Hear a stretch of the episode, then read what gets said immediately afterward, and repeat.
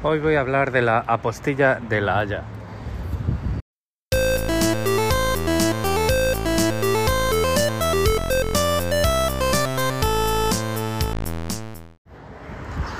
Hoy escucharéis sonidos diferentes, fundamentalmente coches, porque he venido a, Sydney, a la ciudad, antes de entrar a trabajar, porque tengo que ir a la oficina de pasaportes australiana a certificar un documento que me han dado aquí, el certificado de, nacionalidad, para presentar en el gobierno español como evidencia de que tengo una segunda nacionalidad cuando haga el trámite, cuando me den cita para hacer el trámite de conservar la nacionalidad española.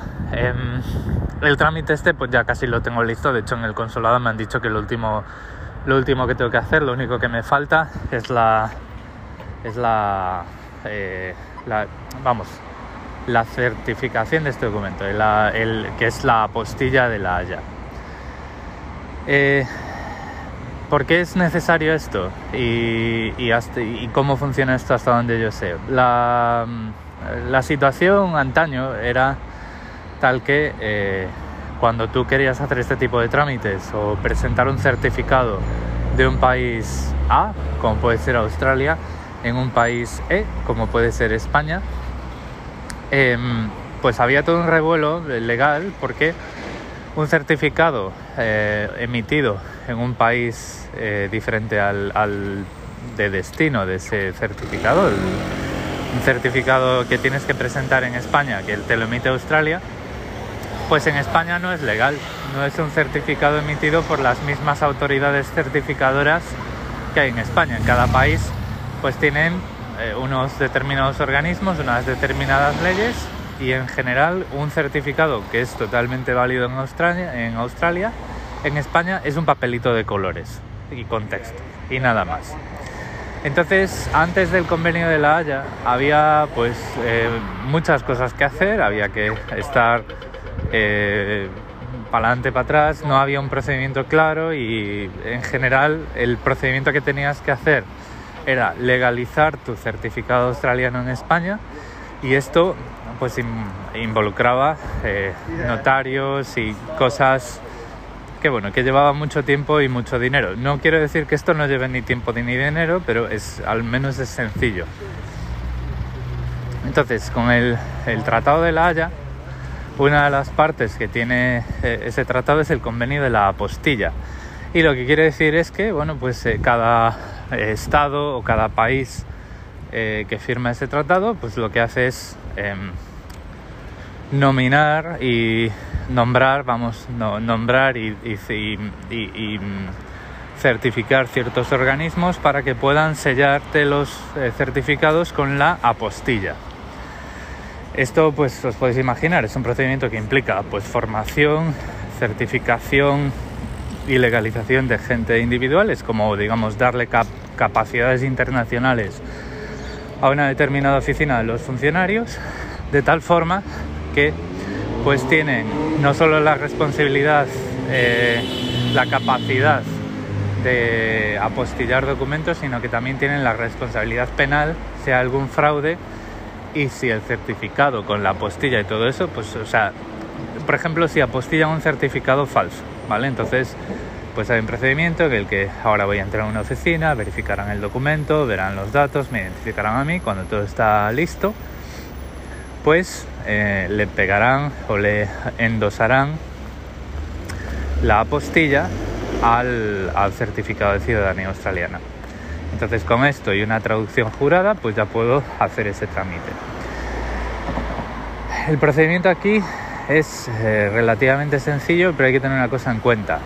Eh, un certificado español, por ejemplo, si yo estoy en Australia, no me lo pueden apostillar eh, la misma oficina, o sea, tengo que ir a una oficina española. Cada país eh, apostilla sus movidas.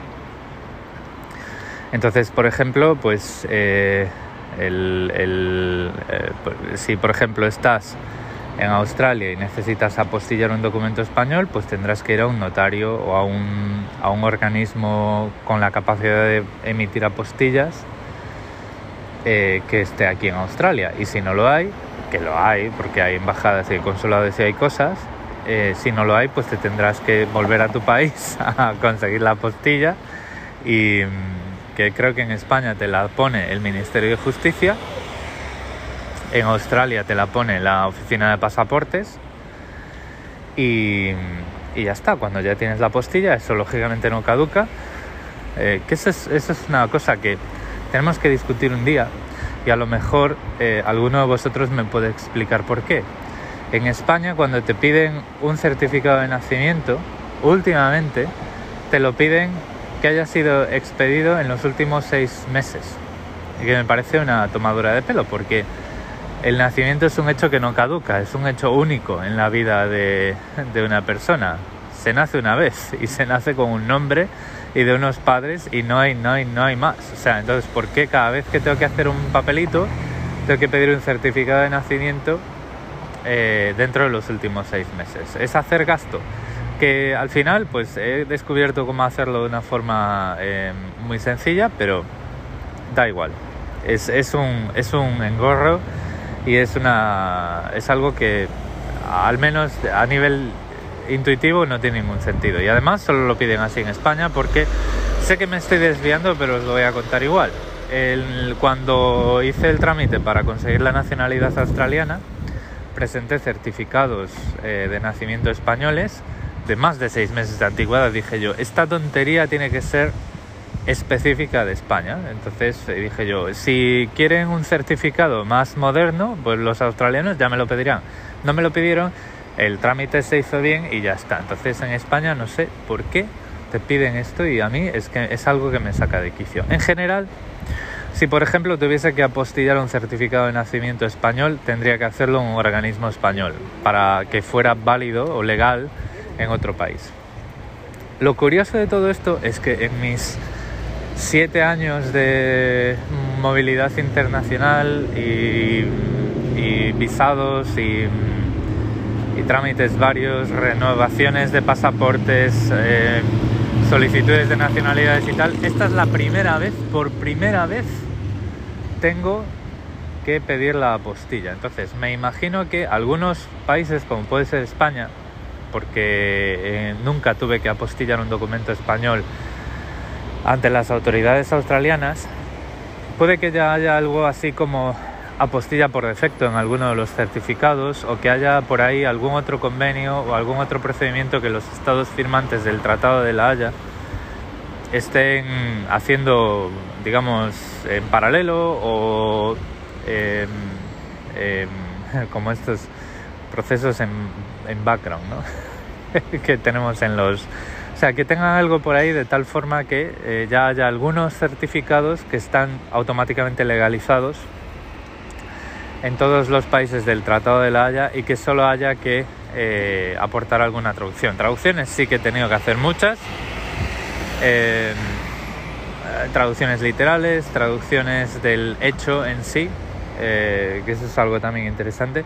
Pero apostillas esta es la primera vez que lo tengo que hacer. Entonces cuando tenga el documento apostillado, lo que tengo que hacer es escanearlo, enviárselo a un traductor jurado que esté jurado que esté registrado en el Ministerio de Justicia como traductores jurados, me lo enviarán por correo y ya con eso pues eh, se lo podré eh, enviar, le podré enviar un escaneo al, al, consulado para que digan, sí, pues esto, este es el documento que queremos, pues ya tienes cita tal día, iré allí, me tomarán las medidas oportunas y, tramitarán esta solicitud. Que es una solicitud que, pues yo os comenté en algún momento, cuando en España, tú eres español, eh, no sé de qué calidad, pero me parece a mí que es, eh, es para todos los españoles. Si tu nacionalidad es la española y adquieres alguna otra nacionalidad voluntariamente, tienes tres años para eh, tramitar la conservación de la nacionalidad española. Entonces, pues yo lo estoy haciendo ahora mismo.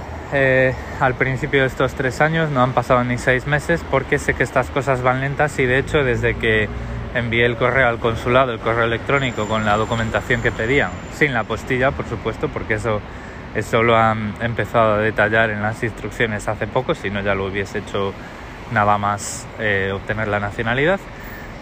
Em, pues han tardado cuatro meses en contestarme. O sea, han tardado cuatro meses en decirme, de acuerdo a la legalidad vigente, te falta la postilla. En cuanto la tengas, el resto de los documentos también. En cuanto la tengas, eh, envía, ponte en contacto con uno de estos traductores para que tenga una traducción jurada. Y cuando tengas la traducción jurada, nos envías una copia de las dos cosas, del certificado apostillado y de la traducción del certificado y la apostilla, y ya te damos cita. Y dije yo, bueno, pues menos mal que he empezado a hacer las cosas pronto, porque imagínate, ¿no? Eh, empiezas el, te las das por ahí de bueno, pues esto tengo tiempo para hacerlo, empiezas a hacerlo pasado bien entrado en el tercer año de plazo y cuando te dicen, eh, igual no te contestamos hasta dentro de seis meses y lo mismo desde que te contestamos hasta que te damos la cita, pasan otros cinco y ya te empiezan los sudores fríos, porque luego sí es cierto que la nacionalidad española se puede recuperar, pero no quiero ni pensar cómo será ese trámite y la cantidad de documentos y pruebas de sangre y juramentos arcanos que tendrás que hacer si lo quieres hacer. Em, sí, una cosa que dejé caer en el medio del episodio y que dije que os iba a comentar.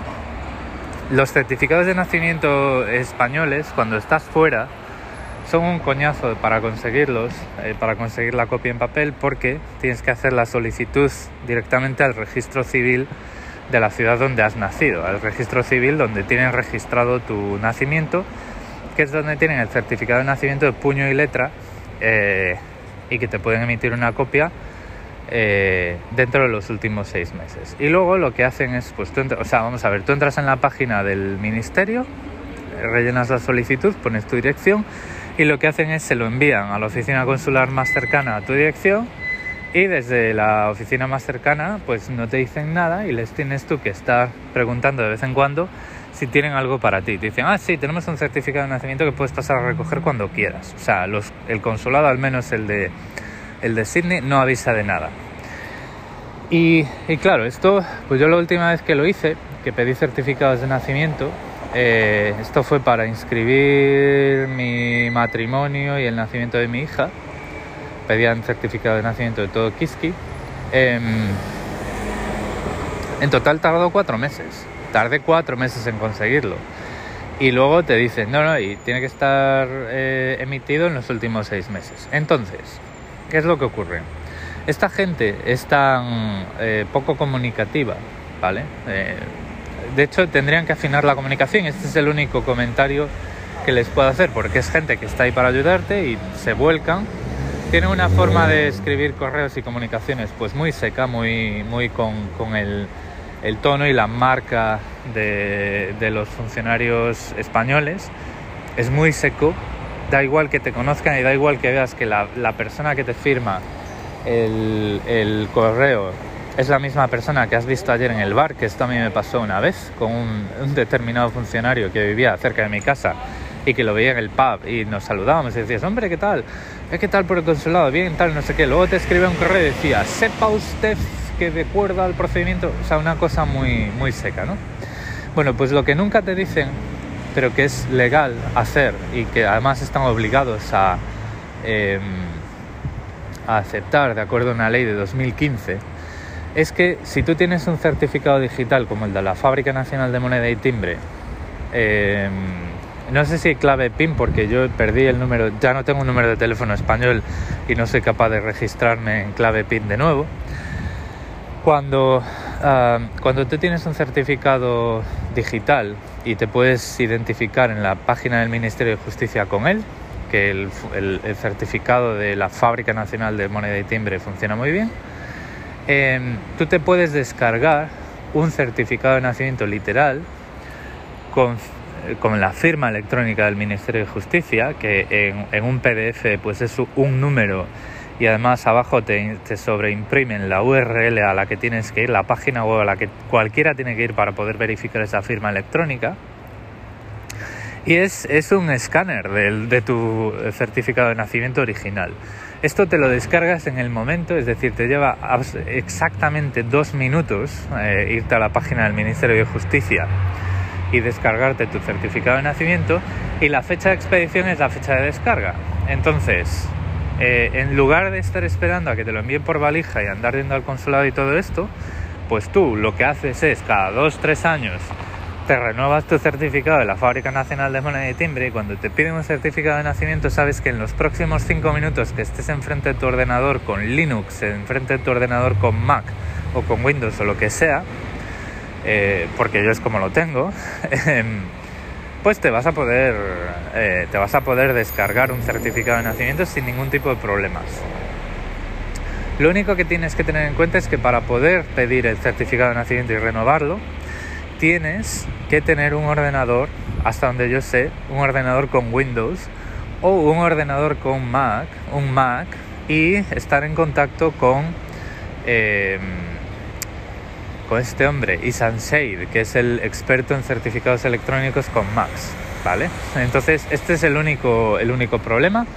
Tengo que probar a ver si con la máquina virtual de Windows 10 que tengo por ahí esto lo podría hacer. Lo haré pronto porque mi certificado caduca en 2024 y ya os lo contaré.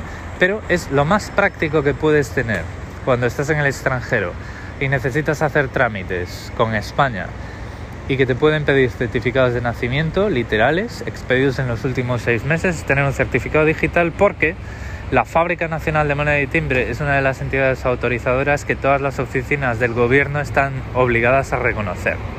Y de hecho, para conservar la nacionalidad española, hice la prueba, yo, no me lo, yo nunca me creo nada de todo esto, hice la prueba y dije yo, mira, les voy a enviar el, el PDF este que me acabo de descargar y les voy a preguntar explícitamente si el certificado de nacimiento así entregado es válido.